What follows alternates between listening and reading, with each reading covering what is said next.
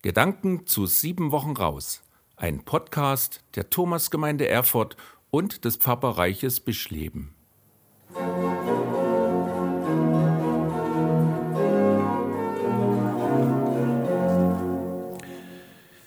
Durch diese Fastenzeit begleitet mich ein Buch. Es heißt Das Buch der Stille und es erzählt von einer faszinierenden Entdeckungsreise. Raus aus dem Lärm, hin zu Orten und Momenten der Stille.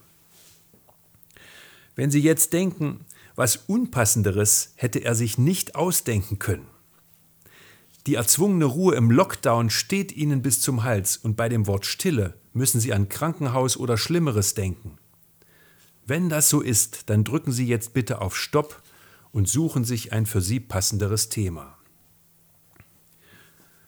Aber allen, die jetzt noch dabei sind, will ich von Sarah Maitland erzählen. Sie ist Engländerin, Jahrgang 1950 und mit fünf Geschwistern in einer sehr lauten Familie in London aufgewachsen. Und als ob das nicht genug gewesen wäre, kam sie mit zwölf Jahren auf ein Internat, wo sie mit 200 Mitschülerinnen in großen Schlafräumen und langen Fluren eine furchtbare Zeit erlebte. 1968 begann sie mit dem Studium. Es waren verrückte und wilde Jahre. Sie fand gute Freunde, wurde Teil des feministischen Aufbruchs und landete ein paar Mal in der Psychiatrie. Sie begann zu schreiben und bekam für ihr erstes Buch gleich einen Preis. 1972 heiratete sie einen anglikanischen Pfarrer. Und mitten im Trubel des Pfarrhauses machte sie ihre ersten bewussten Erfahrungen mit der Stille. Es war nach der Geburt ihrer Tochter, beim nächtlichen Stillen.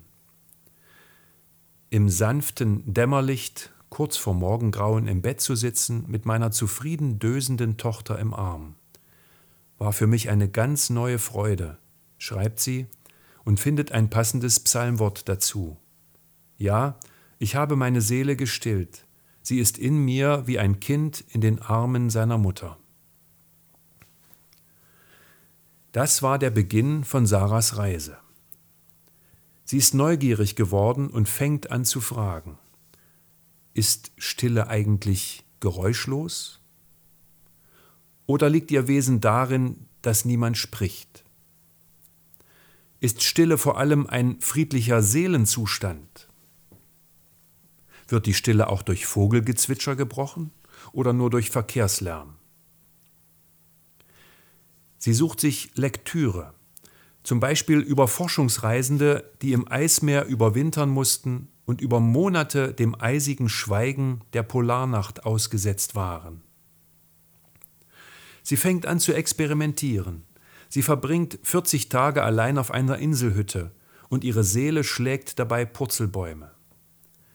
Sie begibt sich in die Stille des Waldes und vergleicht sie mit der Stille der Wüste. Sie entdeckt, dass in jeden Tag Augenblicke von Stille eingewoben sind. Ja, die Stille hat viele Gesichter, aber vor allem ist sie ein Raum, in dem die Seele weit wird, in dem sie Nahrung findet und wachsen kann. Hier knüpfe ich an. Sechs Wochen allein in einer Inselhütte? Klingt interessant, aber geht gerade nicht.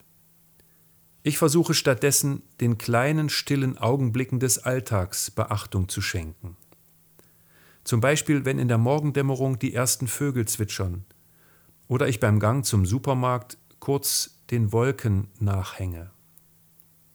Manchmal gelingt es mir, das Radio nicht einzuschalten oder am Fenster ein paar tiefe Atemzüge zu nehmen. Hin und wieder ziehe ich mich für ein paar Minuten zurück, damit die Gedanken zur Ruhe kommen können. Das Buch der Stille motiviert mich, auf diesem Weg weiterzugehen. Gelegenheiten gibt es in diesen Tagen genug. Vielleicht motiviert Sie dieser Podcast, auch gelegentlich einmal auf die Stille zu lauschen.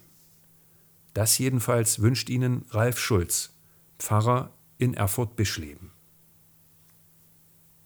Das war Gedanken zu sieben Wochen raus. Ein Podcast der Thomasgemeinde Erfurt und des Pfarrbereiches Bischleben.